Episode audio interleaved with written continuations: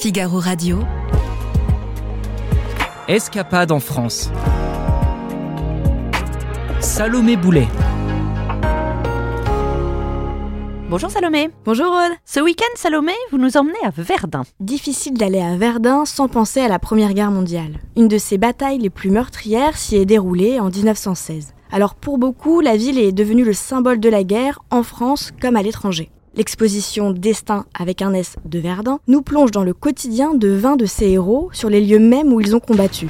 Le mémorial de Verdun, le fort de Douaumont, le fort de Vaux et l'ouvrage de Froide-Terre. À chaque site, on s'assoit sur un petit belvédère, on scanne un QR code et on écoute. On écoute les récits de vie de ces personnages, leurs exploits, leurs souffrances, leurs doutes. De grands comédiens français prêtent d'ailleurs leur voix à ces histoires, comme Omar Sy ou Mathieu Amalric.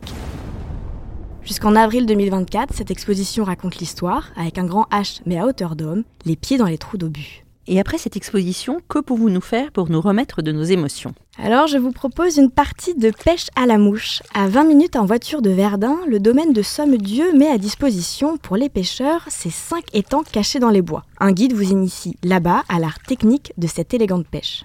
Et pour le dîner, où allons-nous? Coup de cœur pour le bistrot d'Elo en plein centre-ville avec vue sur les quais de la Meuse. On s'y régale de spécialités aux ingrédients locaux. Les plats vedettes sont la tête de veau et d'excellentes pâtes artisanales. Elles sont confectionnées dans la région et accompagnées de champignons cultivés dans la citadelle de Verdun. Et quel hôtel avez-vous choisi pour dormir? Ce n'est pas vraiment un hôtel, c'est un lieu un peu particulier. En fait, il est situé sur une péniche, il s'appelle le Savy Hotel et il dispose de 8 chambres cabines à partir de 120 euros la nuit. Elles ne sont pas très grandes, mais bien aménagées au ton doré et bleu canard. Alors on profite de la vue sur le fleuve depuis sa chambre à travers les grands hublots ou bien sur le pont à l'heure du petit déjeuner. Et une fois le petit déjeuner pris, quel est le programme du lendemain? On file à l'étang de la chaussée. Ici, ambiance de bout du monde garantie. Rien ne trouble ce paradis naturel à une demi-heure seulement de Verdun.